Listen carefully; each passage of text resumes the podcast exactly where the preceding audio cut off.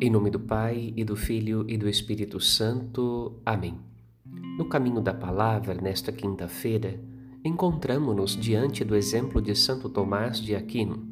A liturgia nos convida a rezar pedindo que sigamos seu exemplo de santidade e de amor ao conhecimento de Deus. Santo Tomás foi uma lâmpada colocada sobre o altar para iluminar a fé dos irmãos entendeu a importância de dar a cada um conforme o coração de Cristo e por isso amou a fé em Jesus e fez dela um luzeiro.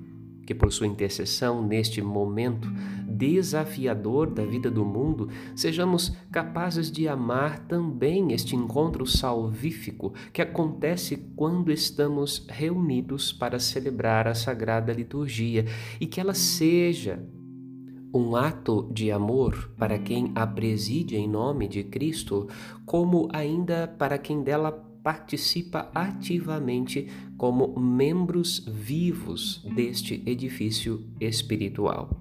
Rezemos ainda hoje pelo Papa Francisco, acometido de dores no nervo ciático.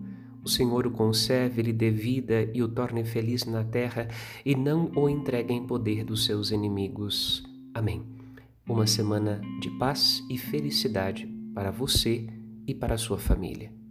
Padre Rodolfo